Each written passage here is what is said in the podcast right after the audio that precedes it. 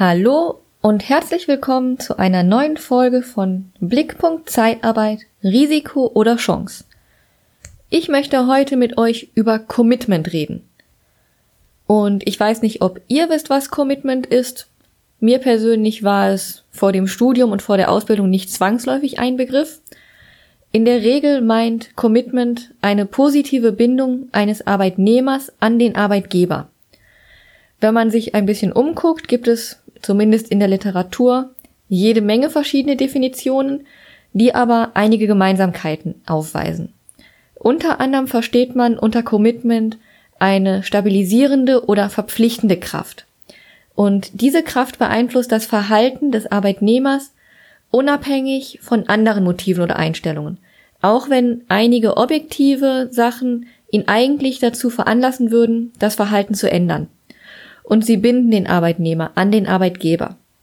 Es bedeutet also eine langfristige emotionale Bindung, die auch aktiv gelebt wird.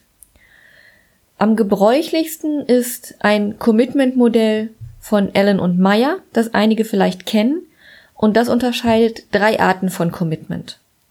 Das erste ist affektives Commitment, und das bedeutet, die Verbundenheit entspricht den Wünschen des Mitarbeitenden und ist in erster Linie eine emotionale Verbundenheit mit der Organisation. Die Mitarbeiter identifizieren sich also mit dem Unternehmen und arbeiten gerne dort. Und die Bindung ist auch relevant für die eigene Identität. Häufig hört man das zum Beispiel bei Mitarbeitern von Daimler oder von Siemens. Die nennen sich Siemensianer. Dann gibt es noch eine zweite Form von Commitment, das nennt sich kalkulatorisches Commitment. Der Verbleib in einem Unternehmen ist eigentlich nur aufgrund rein rationaler Erwägungen, weil alle Alternativen mehr Nachteile bieten als Vorteile. Zum Beispiel, weil kein anderer Arbeitsplatz gefunden wird, der die gleichen Vorteile bietet, weil erworbenes Wissen woanders nicht mehr angewendet werden kann, zum Beispiel durch eine lange Betriebszugehörigkeit, oder weil finanzielle Nachteile entstehen. Natürlich kann auch alles zusammenkommen. Durch die finanziellen Nachteile finde ich keinen adäquaten Arbeitsplatz mehr. Das ist eine Form, wo der Mitarbeiter eigentlich sagt, ich fühle mich nicht emotional an das Unternehmen gebunden, sondern es ist eine reine Kosten-Nutzen-Rechnung und die fällt halt zugunsten des Unternehmens aus. Und es gibt normatives Commitment. Die Mitarbeiter haben also das Gefühl, von Verpflichtung, Loyalität und Treue dem Unternehmen gegenüber. Sie glauben also einer moralischen oder sozialen Norm entsprechen zu müssen und bleiben aus dem Grund im Unternehmen. Das hat was mit psychologischen Verträgen zu tun und dem Prinzip der Gegenseitigkeit.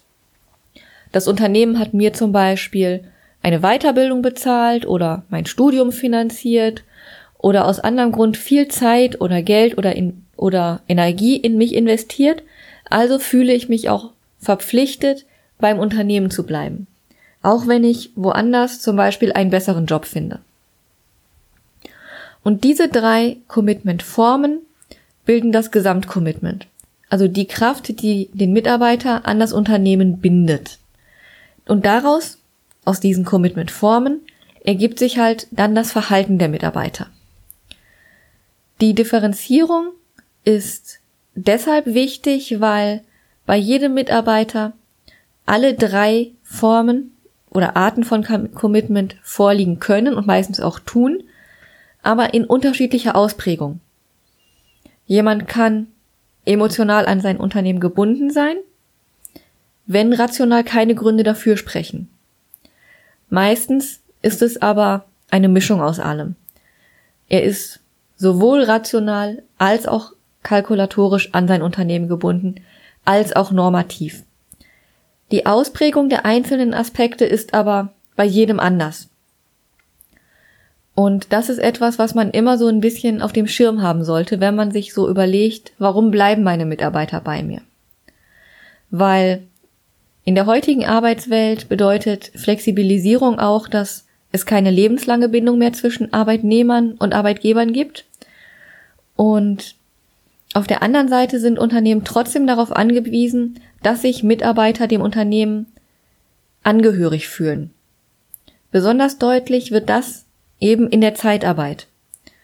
Und da tun sich auch deutliche Probleme auf. Denn die Mitarbeitenden sind bei einem Personaldienstleister angestellt und gehören zeitgleich auch zum Kundenunternehmen. Und da sollen sie sich auch integrieren. Wem gegenüber sollen sie also Commitment entwickeln? Den meisten Zeitarbeitnehmern fällt das Commitment zum Kundenunternehmen wesentlich leichter, weil der Kunde täglich präsent ist. Sie arbeiten dort und sie sehen, wie es da abläuft und sind einfach jeden Tag da. Der Personaldienstleister agiert nur im Hintergrund und ist nur in den Phasen des Wechsels zwischen den Einsätzen aktiv. Das heißt, sie haben mit dem Personaldienstleister wesentlich weniger zu tun. Und je weiter die Zugehörigkeit zu einer Gruppe aktuell wahrgenommen wird, desto eher fühlt man sich dieser Gruppe verbunden. Außerdem kann auch die Hoffnung auf die Übernahme bei einem Kunden dafür sorgen, dass sich das Commitment erhöht. Daraus kann sich für die Zeitarbeit das Problem ergeben, dass der Mitarbeiter zwar bei der Zeitarbeit angestellt ist, sich aber eher als Teil des Kundenunternehmens sieht. Bleibt die Frage erstmal im Raum, warum bildet sich überhaupt Commitment? Die Gründe, sich mit dem Unternehmen zu committen, sind erstmal unterschiedlich. Das kann die Qualität der Produkte sein oder der Dienstleistung. Das kann eine lange Tradition eines Unternehmens sein oder ganz besondere Leistungen, die das Unternehmen hat. Die können Mitarbeiter begeistern oder auch Bewerber. Und all das führt zu einem positiven Image, die das Unternehmen in der Öffentlichkeit hat. Und deswegen ist die Zugehörigkeit zu diesem Unternehmen etwas, das positiv gesehen wird und das eigene Ansehen hebt und damit auch das eigene Selbstbild aufwertet. Nicht umsonst haben Unternehmen wie Apple, BMW oder Coca-Cola zum Beispiel keinen Bewerbermangel. Dabei ist Apple nicht für seine Arbeitnehmerfreundlichkeit bekannt, aber für innovative Produkte und ausgefallene Arbeitsplätze. Durch die Zuordnung zu einer positiven Gruppe wird also das eigene Selbstbild gestärkt. Die Gruppe ist gut, ich bin Teil dieser Gruppe, also bin ich auch gut. Dagegen kann die Angehörigkeit zu einer negativen Gruppe das eigene Selbstbild auch negativ beeinflussen. Wenn alle immer sagen, Zeitarbeiter können nichts, Zeitarbeiter sind nur Hilfskräfte und ich selber bin aber Zeitarbeiter, fühle ich mich davon sehr häufig auch angegriffen. Das beeinflusst auch mein persönliches Selbstbild, weil ich mich immer dazu angehalten fühle, mich zu verteidigen, warum ich dann in der Zeitarbeit arbeite, als Fachkraft, als Ingenieur. Bereits 1998 gab es eine Studie, die festgestellt hat, dass es Zusammenhänge gibt, ob jemand freiwillig in der Zeitarbeit ist und ob er zufrieden ist. Dabei wurde auch festgestellt, dass die Zufriedenheit mit der Leistung der Arbeitnehmer korreliert. Dabei wurde lediglich das affektive Commitment untersucht, die beiden anderen Aspekte fanden leider keinen Eingang. 2005 gab es auch eine Untersuchung zwischen dem Commitment von Zeitarbeitnehmern und ihrem Arbeitgeber und dem Kundenunternehmen. Dabei kam heraus, dass das Commitment gegenüber dem Zeitarbeitsunternehmen sich deutlich vom Commitment gegenüber dem Kunden unterscheidet. So war das Commitment dem Kunden gegenüber höher als zum Beispiel dem eigenen Arbeitgeber, also dem Zeitarbeitsunternehmen gegenüber. Auch gaben nur 17 Prozent der Zeitarbeitnehmer an, dass sie eine starke Zugehörigkeit zum Zeitarbeitsunternehmen haben, aber über 42 Prozent eine starke Verbundenheit zum Kunden. Das ist eine schlechte Nachricht fürs Zeitarbeitsunternehmen. Zeitarbeitnehmer haben ein hohes Commitment gegenüber der Zeitarbeit, wenn sie selber einen hohen Wert auf Flexibilität und Unabhängigkeit legen. Bei geringem Commitment mit der Zeitarbeit wird die Zeitarbeit eher als Sprungbrett genutzt, um eine Übernahme beim Kunden zu erreichen. Und diese Zeitarbeitnehmer konzentrieren sich auch mehr auf den Kunden und entwickeln dort das Commitment, um sich dort verbunden zu fühlen und auch bessere Arbeit zu leisten. Die Vermutung, dass sich die Merkmale des Zeitarbeitsunternehmens auf das Commitment auswirken, konnte auch bestätigt werden. So wirken sich zum Beispiel das Einkommen, das Betriebsklima des Zeitarbeitsunternehmens und die Qualifizierungsmöglichkeiten, aber auch der Führungsstil im Zeitarbeitsunternehmen deutlich auf das Commitment gegenüber dem Zeitarbeitsunternehmen aus. Die gleichen Aspekte wirken sich aber wesentlich geringer auf das Commitment gegenüber dem Kunden aus. Einkommen, Klima beim Zeitarbeitsunternehmen und Einstellung gegenüber der Zeitarbeit haben dabei die stärksten Effekte gezeigt. Im Gegensatz dazu haben die Merkmale des Kunden, also sowas wie die Arbeitsaufgabe, die Umgebungsbedingungen und der Führungsstil beim Kunden und auch die Einsatzdauer beim Kunden, sich deutlich auf das Commitment dem Kunden gegenüber ausgewirkt. Und hier sind die stärksten Zusammenhänge beim Betriebsklima und beim, bei der Führung beim Kunden. Das heißt, wenn ich das Commitment meiner Mitarbeiter gegenüber dem Zeitarbeitsunternehmen stärken möchte, muss ich halt an den Aspekten wie Einkommen, Betriebsklima und Qualifikationsmöglichkeiten arbeiten. Und am Führungsstil in jeder einzelnen Niederlassung. Da reicht es nicht zu sagen, wir haben den und den Führungsstil von oben verordnet, sondern er muss auch in jeder Niederlassung und von jedem Disponenten gelebt werden. Warum ist Commitment überhaupt wichtig? Warum befassen wir uns überhaupt damit und kann man das nicht einfach sein lassen? Alle drei Commitment-Formen ergeben praktische Konsequenzen, wenn sie da sind. Zum Beispiel können Mitarbeiter, die rein kalkulatorisch gebunden sind, stärkeren Stress erleben und das Unternehmen einfach schnell verlassen, sobald sie ein für sich besseres Angebot verlassen. Sprich, sobald sie ein Angebot erhalten, bei dem die Kosten-Nutzen-Rechnung nicht mehr zugunsten des Unternehmens ausfällt. Affektives Commitment dagegen zeigt deutlich, dass die Kündigungsabsicht wesentlich geringer ist. Dafür steigt die Leistung bei Mitarbeitern, die affektiv sich an das Unternehmen gebunden fühlen. Weil sie einfach sagen, ich möchte in diesem Unternehmen arbeiten und daher, selbst wenn ich in einem anderen Unternehmen mehr Geld verdiene, ist mir das nicht wert, aus diesem Unternehmen auszusteigen. Stattdessen möchte ich lieber hier bleiben und ich möchte auch mein Bestes geben und eine gute Leistung bringen. Und das zeigt schon, dass sich die verschiedenen Arten nicht gegeneinander aufrechnen lassen.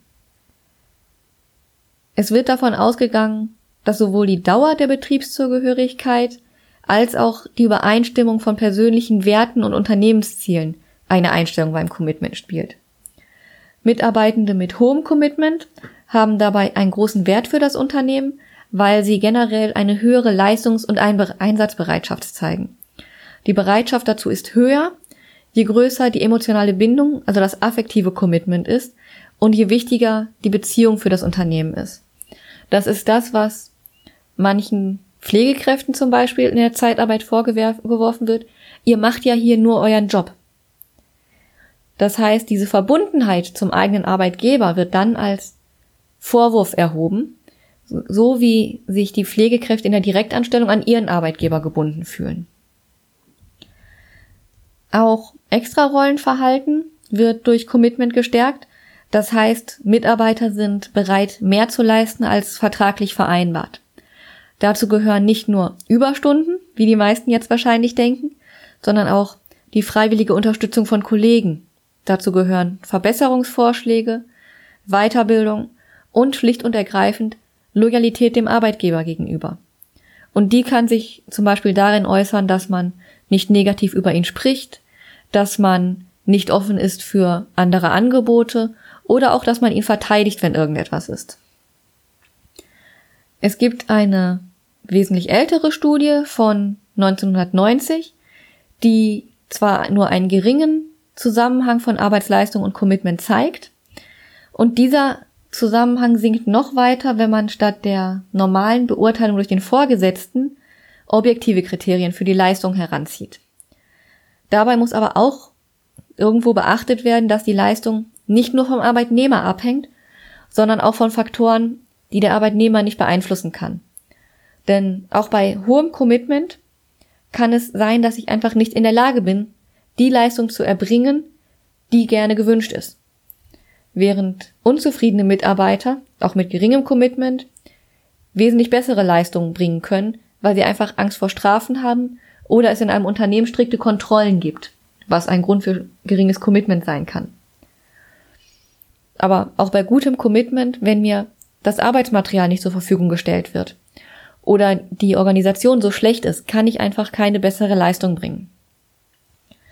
Betrachtet man also Commitment als über die Arbeitszufriedenheit hinausgehende positive Einstellung zum Unternehmen, kann es sinnvoll sein, das Commitment einfach auch in den Fokus zu nehmen und nicht nur immer zu schauen, ob die Mitarbeiter zufrieden sind mit dem Arbeitgeber, sondern auch zu schauen, sind sie an das Unternehmen gebunden und wenn ja, auf welche Art und Weise.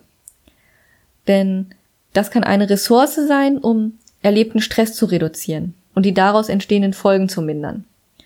Fühlen sich Mitarbeiter gegen ihren Willen gebunden, kann das Stressempfinden sich natürlich vergrößern und dadurch die Belastung erhöht werden.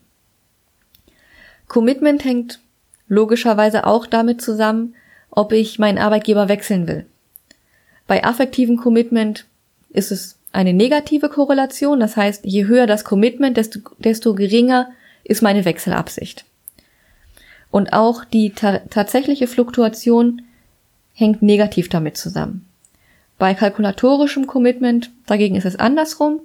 Je höher das kalkulatorische Commitment, desto eher bin ich auch bereit zu wechseln. Eine starke Bindung senkt also die Fluktuation und meistens auch den Krankenstand und erhöht das gewünschte Rollenverhalten meiner Mitarbeiter. Die Leistungsbereitschaft steigt, die Mitarbeiter zeigen sich loyal und sind engagiert. Das ist besonders wichtig im Kundenkontakt oder in meinem Bereich in der Pflege, weil kritische und unzufriedene Mitarbeiter nur sehr schwer davon überzeugen können, was sie leisten, was sie tun und für wen sie arbeiten. Und mit hohem Commitment können verschiedene Effekte auftreten im Arbeitsleben. Es kann aber auch sein, dass negative Effekte auftreten. Denn es gibt auch sowas wie eskalierendes Commitment. Dabei ist die Identifikation mit der Gruppe so groß und soll nicht gefährdet werden, dass die Bereitschaft zur Konformität und Anpassung gesteigert wird. Das heißt, dass Mitgliedern Zweifel oder Konflikte mit der Gruppe nicht möglich sind und von daher man einfach allem aus dem Weg geht. Die Gruppe wird als Nonplusultra erlebt und jegliche Kritik an dieser Gruppe wird nicht toleriert. Auch kann die Aufwertung der eigenen Gruppe, der man also zugehörig ist, dazu führen, dass diese überschätzt wird, während kritische Stimmen aus dem Außenbereich oder allen, die nicht zu dieser Gruppe gehören, schlicht und ergreifend ignoriert werden oder man andere Gruppen abwertet. Und man kann natürlich auch dazu führen, dass besonders in großen Organisationen die Zugehörigkeit zu einem Teilbetrieb oder einer Abteilung so stark ausgeprägt ist, dass das Gesamtunternehmen aus dem Blick gerät.